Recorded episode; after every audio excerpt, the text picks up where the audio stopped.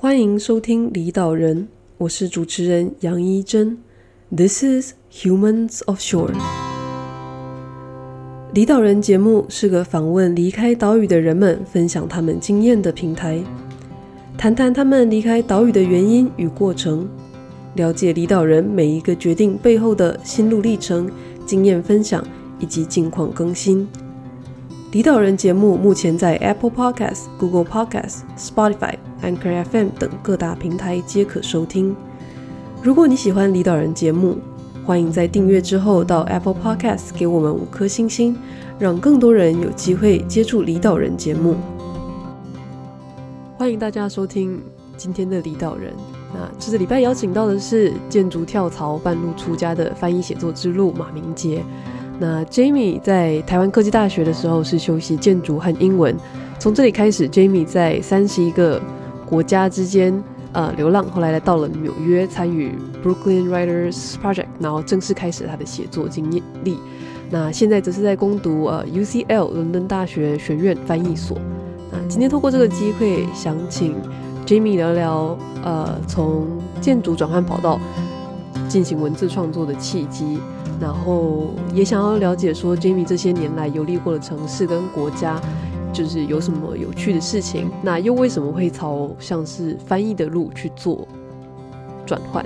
那如果大家对 Jamie 的经历有兴趣的话，也欢迎到 Jamie 的网站和他聊一聊。那我把链接放在呃，就是介绍下面，大家可以去点来看。那所以想先请 Jamie 介绍一下自己。谢谢医生非常详细与专业的介绍。嗯，我是台北人啊，我父亲是外省人，母亲是本省人。那我从小到大都是在台湾长大的，但是，嗯，过去五年来有一点跟这个背景脱节了开来。然后 我是哎、五年还六年？六年了。嗯，我是在台湾科技大学念完建筑毕业之后。嗯，因为一场旅行，然后就决定要开始写作。那这一路上一直都很挣扎，所以我们今天 感觉是要聊这件事情。从建筑转到很多不同行业人很多，我有很多朋友也，如果大家有听过之前的节节目的话，转到 UI UX design 或者是做去做呃比较像是技术层面的事情，或者是去做、嗯、呃制造。或者是做那个工程厂商端的也有，那也有就完全就不做建筑，嗯、去做平面设计啊，这种也很多。然后我很想知道，就是为什么 Jamie 会，就是是在什么时候对写作或者说对文字创作这件事情有兴趣的？我从我对艺术的嗯的热情，还有后来。会念建筑的原因开始谈好了，对，所以我其实原本是一直都想要念纯艺术，然后，然后是高中的时候家里建议说，哎，你喜欢艺术，那要不要念建筑呢？然后，但是我后来念建筑的时候是很开心的，因为毕竟它也是一种创作的形式，对，然后我喜欢创作的这个部分，嗯，但写作的话。其实我从小就是都是，呃，有在做一些文字创作跟跟绘画，然后我一直都想要写小说，我一直都想要写自传性的小说。然后我在高中的时候一直都有一本笔记本，就是会有事没事就看那边 写故事。然后大学的时候有稍微想要写东西，可是比较没有完整的结果。所以，嗯，当时决定要走文字，其实，嗯，有一部分是一个决定，就是我在毕业之后开始思索，说我到底要做什么。然后，嗯，我那时候对很多事情都有兴趣，嗯，我有考虑要做平面设计，然后我那时候在做皮件创作，然后。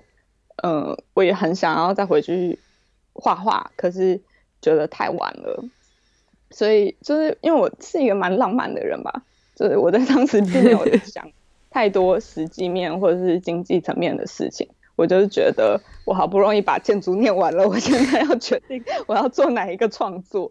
然后我后来决定文字的原因是，我觉得透过文字创作是，呃，我在这个过程中可以深入了解一个题材的方式，然后再加上，嗯、也是同样的原因，所以我想要透过翻译的方式来，呃，支持自己的写作，然后，嗯、再加上。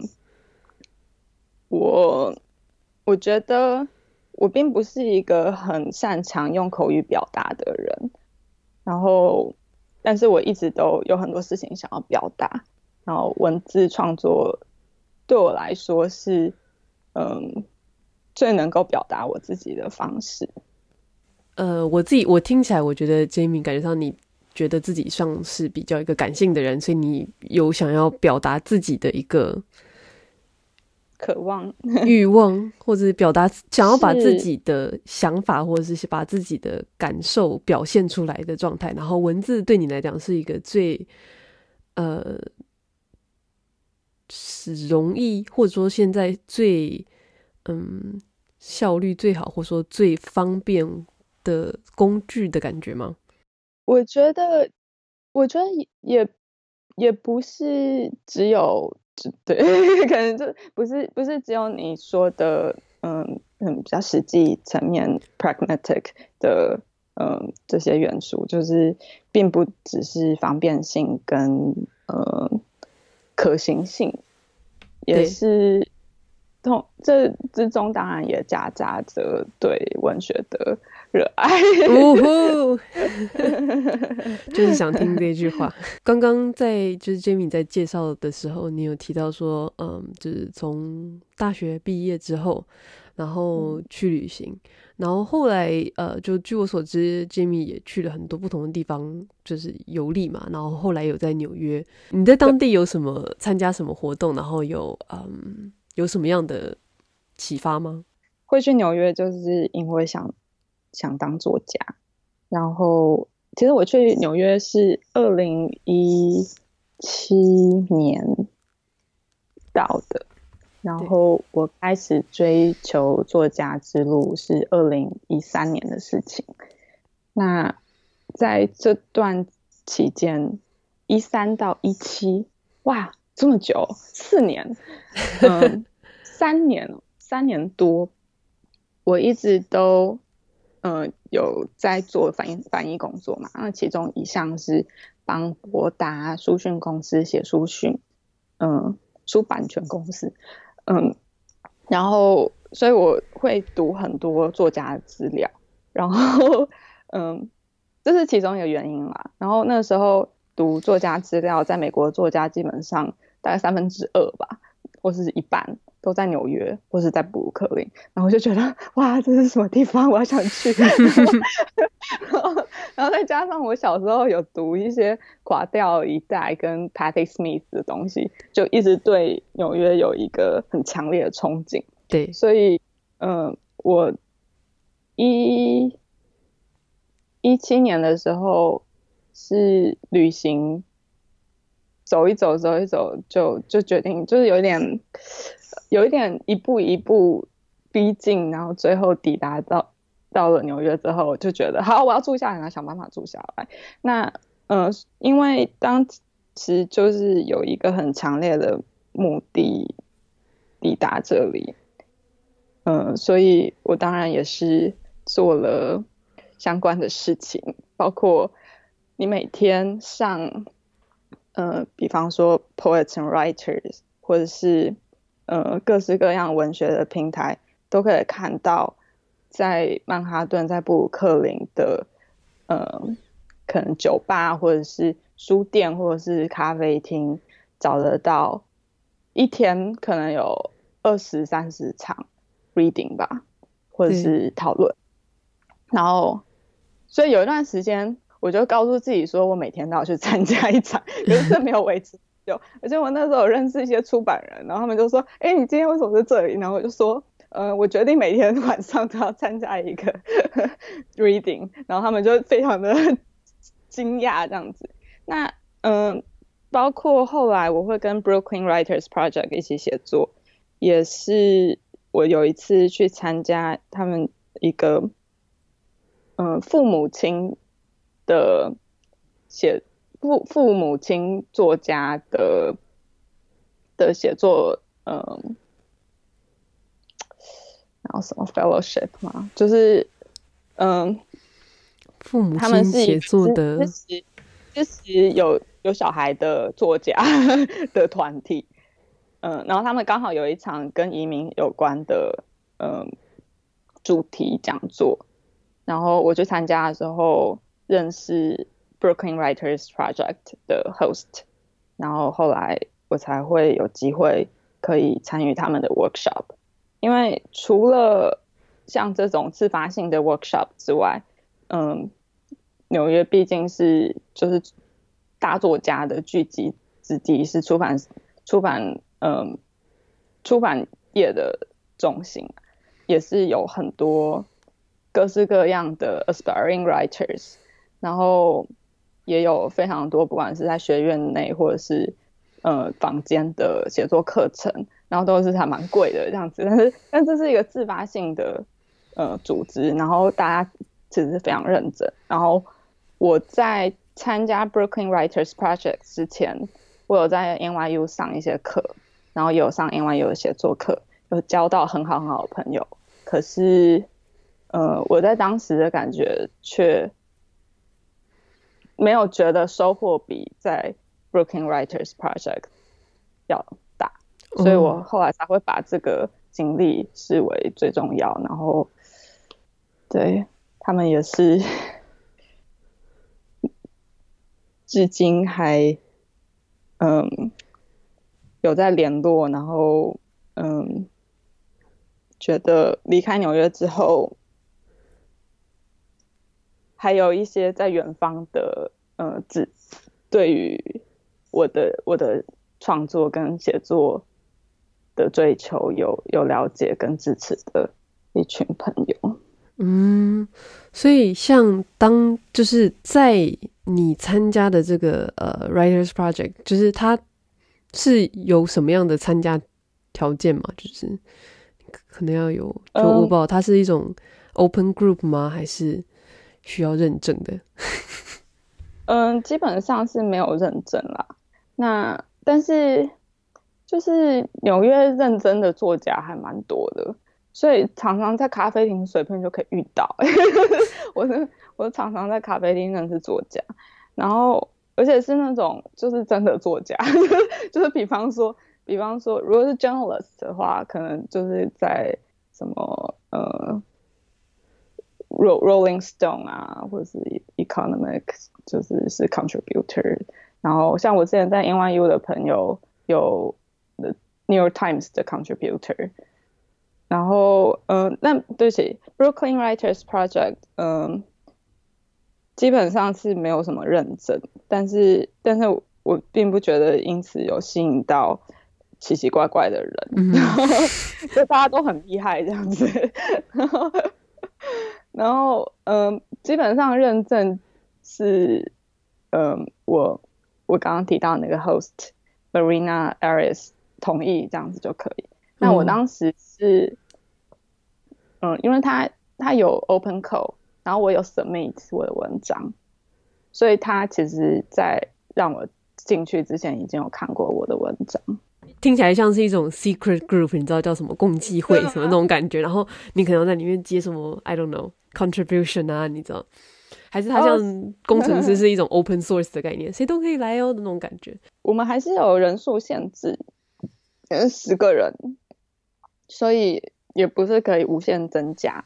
可是，呃，毕竟就是是一个互惠的模式，所以你要，我觉得这样很好，就是比你缴钱上课好。因为缴钱上课会有一点觉得你是付钱的人，然后你是要拿东西的人。但互惠的时候，你一定会觉得给 feedback 是是一个偿还。就是就是因为嗯礼尚往来的感觉嘛，对对对对对。然后因为呃 workshop 的重点是在互相给文章的 feedback，所以，嗯，所以我觉得这个模式其实运作的很好。然后流程是，就是我们每个礼拜聚会，嗯，我们会先寒暄，然后，而而且呃，时间非常非常严谨，因为纽在纽约生存非常不容易，所以大家都很。注重彼此的时间，就时间真的是金钱，真的是金钱。你要拿人家的时间，你要给人家钱，就是这个概念。嗯嗯然后全部都量化的，然后嗯，所以我们寒暄完之后会写嗯，不不一定的时间，那五到十分钟的 writing prompt，就是我们会有一个人负责选。一个 prompt 就是，比方说是一句话，或者是一个开头，或者是一个主题，然后我们就依照这个题材去写，呃，whatever we can write in 在那个十十分钟之内可以写出来的东西，然后接下来就进入正题，就是我们我参与的时候是评三个人，现在已经改成两个人了。然后我们会评三个人的文章，那每个人是会在聚会前两天提交十页的 double space 的呃文章，然后大家就会互相给呃 constructive 的 feedback。那每个人的计划不一样，就你其实想要教什么东西都可以，可是通常。呃，大家是有一个有一个有一本书正在进行之类的，对对对，就是有一本书在进行。然后我们，嗯、通常这样子的 workshop 是会分类类型啊，就是呃回忆录、非文学类、诗诗歌或者是小说，但我们没有分，我们就是全部的人混在一起。所以这个是我们的我们小组的。一个缺陷，因为有些人对小说题材比较了解，有些人对诗歌比较了解，那就没有办法给或是得到很很有建构性的回馈。刚刚你有提到，就是说在这一段时间里面，就是对你来讲是收获算是很大的一段时间，呃，一个经历吗？嗯、那你自己现在有在做写作吗？就是你有特定的方向吗？还是我之前发生了一些奇怪的事情，然后呃，我因此把我很多的作品都删掉了，所以我现在处于一个重新开始的阶段。但是，嗯，刚刚讲说当时为什么会会决定走写作这条路。嗯，我没有提到这一点，是因为我觉得 就是就是有点太强了，然后很多人不会信这一条，可是信信这一套。可是我当时会选择写作，我觉得是听到呼召，就是 被 calling，然后然后就呃发现说这个是我人生的使命，然后所以这个东西是没有办法移除的。所以，虽然我现在没有没有很积极的每天创作，可是，可是我一直记得说，我一定要有时间去，呃，回到我的文字创作。因为我现在在念研究所，然后我有一边在工作，所以比较忙一点。但是，嗯、呃、嗯，我每天都因为没有在写作，感到非常焦虑。然后，然后每天都在想，说我到底要怎么样？嗯，就每天都在想我的我的小说大纲，然后每天，然后这不是接下来要挪出一段时间来做这个创作呢，还是还是我要念一个 creative writing 的 MA 等等？嗯，或是或是想说，我到底要写这个吗？这样我很好奇，你每一天的作息是什么 是怎么是怎么规划的？就是你知道，上班族就是早上起来刷牙洗脸，然后 go to work，然后你知道五点下班，然后 go back home，然后 eat dinner，然后看个 Netflix，然后拜拜这样。像这种写作的这种时时间规划是。是要自己去管理的吧？现在是没有在写作，嗯，那我刚刚说的在想的这件事情，就是洗澡的时候、上厕所、睡前想一想这样子。然后，但是，嗯，你说到作息，嗯，我先前因为就是真的是完全自由的一个人，那我接翻译案也是自己管理，所以有一段时间真的非常混乱。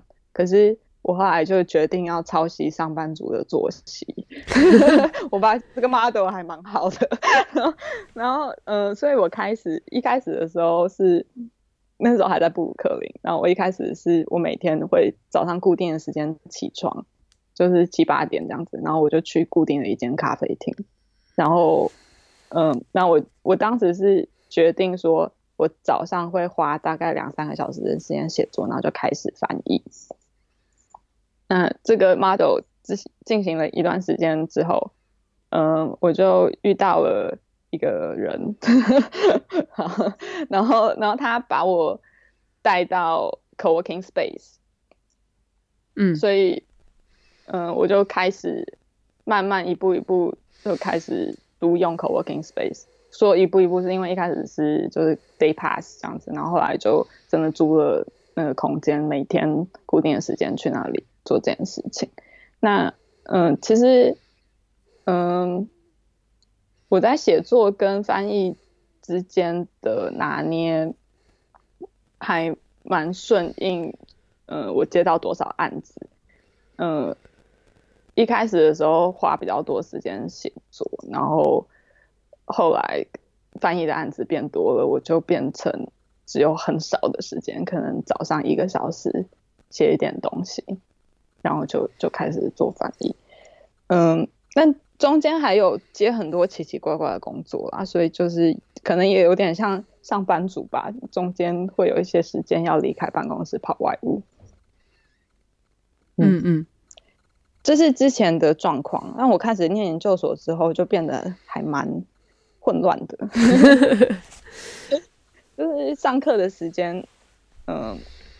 上课时间一天只有呃一个礼拜只有三天，然后所以现在我现在变得比较随性，可是我觉得随性是因为之前有一个纪律性的训练，就就觉得我现在可以经得起随性。我觉得并不会说都起不来不想做事情，因为。毕竟所有的东西都还是有截止日期，截止日期是一个很棒的事情，因为它就会一直 push 你向前。但是，嗯，但我现在我现在作息真的并不是像之前自己 freelance 的时候那么好，就没有没有那么固定。但是，但我觉得只要 productivity 没有下降，我就觉得没有关系。刚刚有提到，就是说 Jamie 你在。不同的国家之间游荡了一阵子吗，游荡旅行了一阵子，然后那个是在纽约之前，还是纽约之后，还是纽约是其中的一站？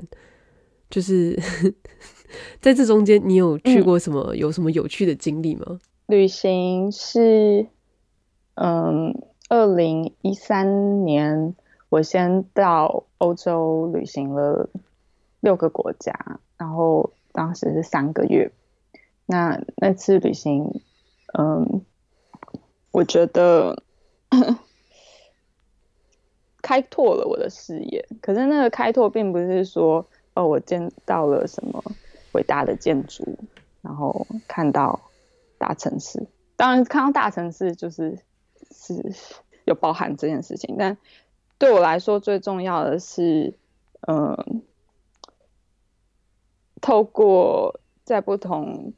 文化背景长大的人的眼睛去看待人生，然后让我觉得之前自己的方式是在某种框架之内的，就这是一个废话，就是 我们我们都是我们都是在我们的文化框架出出产的产物嘛。可是，嗯、呃，因为我我觉得透过那场旅行，我变得对这件事情是有 awareness，然后我觉得有了 awareness 之后，一个是，嗯、呃，你可以。观察，就是自己不会陷入这个呃框架里面。然后一个是你可以选择你想要什在什么样的框架里，你想要你想要怎么样界定你自己。然后，所以这趟旅行一直都非常的启发我。那我回台湾之后就一直想要再出去。后来是。嗯、我先在澳洲住了一年，然后后来在二零一六年的时候存足了钱，我才再再 上路去旅行了。当时总共六个月。那之所以可以维持这么久，其实是因为我当时呃是用非常贫穷的方式旅行的，所以总共花的钱，嗯、呃。可能只有就是以时间来算的话，可能只有后来在纽约住的三分之一吧。就是纽约的开销实在太可怕了。然后、嗯、我懂我懂。对，等一下我算一下哦。嗯，不方，我觉得不要透露到底是多少钱，但是嗯，对，是三分之一没有错。然后嗯，特别的经历，嗯。我觉得比较印象深刻的是我在东欧待了一一小段时间，嗯，然后，嗯、呃，因为就我有在克罗埃西亚或者是在波罗的海三小国，嗯、呃，留连比较久一点。然后克罗埃西亚是后南斯拉夫嘛，然后其他像波兰，我很喜欢波兰，还有波波罗的海三小国是。是后苏联，就是他们之前也是 USSR，然后我觉得，嗯，他们是不一样的，不不一样的共产精神，然后，然后我觉得，嗯，跟这些在协议中历史，嗯，祖先的 历史中有共共产，嗯，思想的。人相处很有趣。我在克罗埃西亚感觉到的是热情奔放与温暖跟热爱分享，但这当然和呃他们就是南方还有小国家的那种就是乡村的人情味有关系。可是我当时一直觉得，可能是我自己偏概全的相信，但我但我一直觉得这跟这跟共产主义 有关系，因为他们非常习惯分享，就是他们所有东西都是大家的。然后，呃，就我显然比他们有钱，因为他们是一个，嗯、就是 GDP 也没有很很 高的国家。对。然后，但是，但是我在克罗埃西亚的时候，基本上是没有花钱。为什么？因为他们就觉得我是客人。哦，因为哦，对，我刚好说，就是，诶，我有说吗？哦，没有，我说我用贫穷的方式旅行，但我没有提到我主要是跟朋友住，或是 couch surfing。那我在克罗埃西亚是住一个我在网络上认识的女生家里。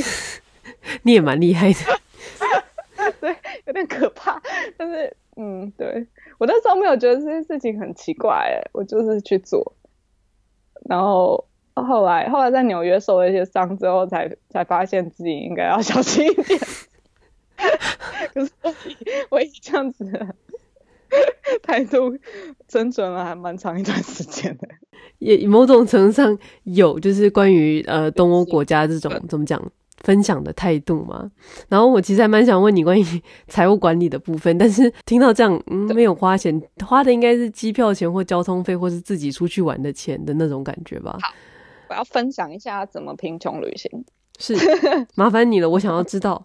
好，因为呃，我当时都在欧洲，我我我是有想要往亚洲移动，可是后来没有，不是因为没钱，有好像有一点是因为没钱，但主要是因为，嗯、呃，就是我在路上交了一些朋友之后，后来又回去找他们，然后就就留在欧洲了。那好，欧洲的，嗯、呃，欧洲国家跟国家之间的巴士啊，通常就是都很便宜。大概最贵就是三十欧吧，然后 如果提早买 Megabus 的话，就是都可以买到一元的巴士。然后我那时候是有提早准备，就是呃，通常规划这种长期的旅行，呃，我是那种规划型的人，就比起比起很多环游世界的人来说，然后我有遇过还蛮多种规划型的人是会。比方说，在行前三个月，你就已经知道你那六个月每一天会出现在哪一个城市。然后我当时是做了前三个月的计划，然后所以有了计划之后，你就知道你每一天是要从伦敦到巴黎，从巴黎到巴塞隆纳这样子。所以我可以提早买机票，不是机票。我那个时候是搭公车。我的问题，车票要提早多多提早买，就是一个月、两个月、三个月才有一元的大。一个半月。然后就是我那个时候是有在 follow，就花很多精力在做这种事情，所以其实也是一个工作。然后，哦，我我记得那个时候我是 follow 看他，就是每天去看说，哎，车票出来了没有？然后其实不会太快就没有，因为就是那个时候。其实没有没有很难买诶，很好买。嗯，它的运作方式是第一张车票一元，第二张五，好像就是一磅五磅，或是一欧五欧这样子，然后会会增加到它呃真实的票价。所以所以即便你没有买到一元的，还是可以买到五元的。然后所以所以我那时候提早买就。就移动的钱都没有很多，然后，嗯，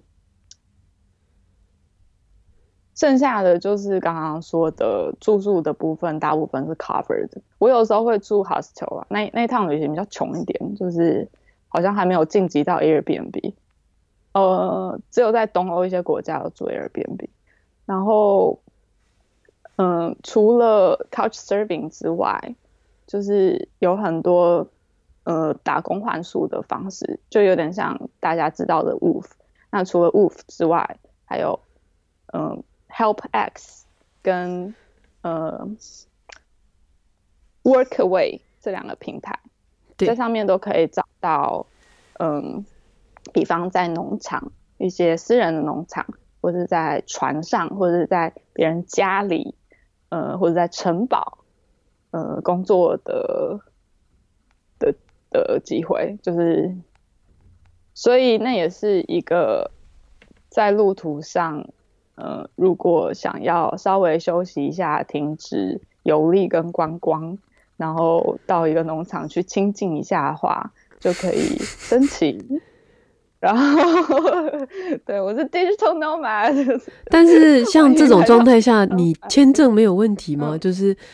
呃，签证要要记得啊，要看，就是比方说在欧洲是申根国是呃九十天嘛，对，然后有一些地方不是申根国，就可以加加减减，进进出出啊，像克罗埃西克罗埃西亚没有算在九十天里面，然后英国也没有，然后我有去俄罗斯，嗯，所以在进进出。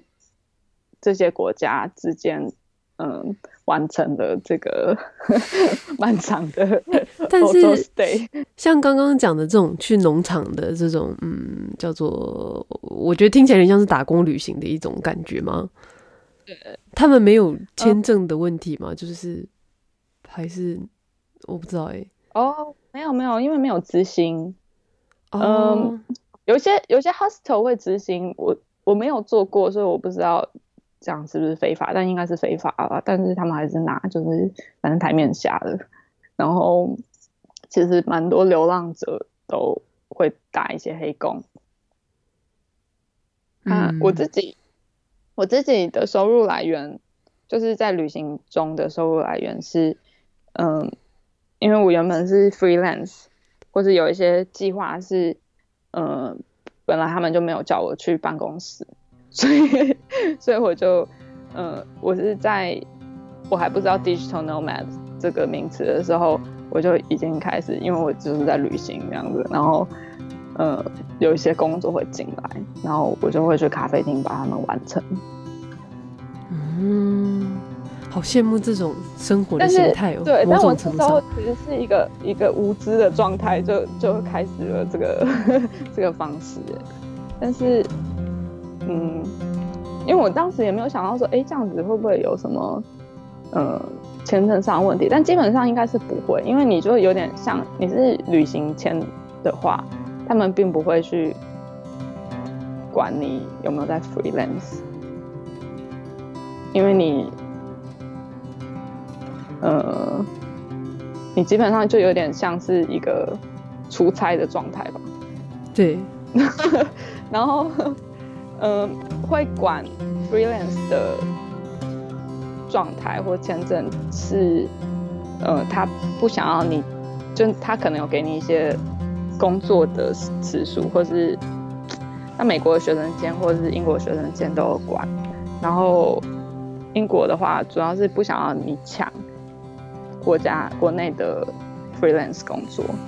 感谢各位收听《离岛人》，《离岛人》节目东京时间每周日早上九点更新。因应听众的意见回馈，这个月开始《离岛人》节目进行调整。依据谈话主题分两到三段，今天的访谈还有后续，千万别走开。离岛人节目刚起步，非常欢迎听众朋友的任何指教或建议，让我们一起改善这个节目，提供品质更好的收听经验给各位支持离岛人的听众朋友。我是主持人杨一珍，This is Humans of Shore。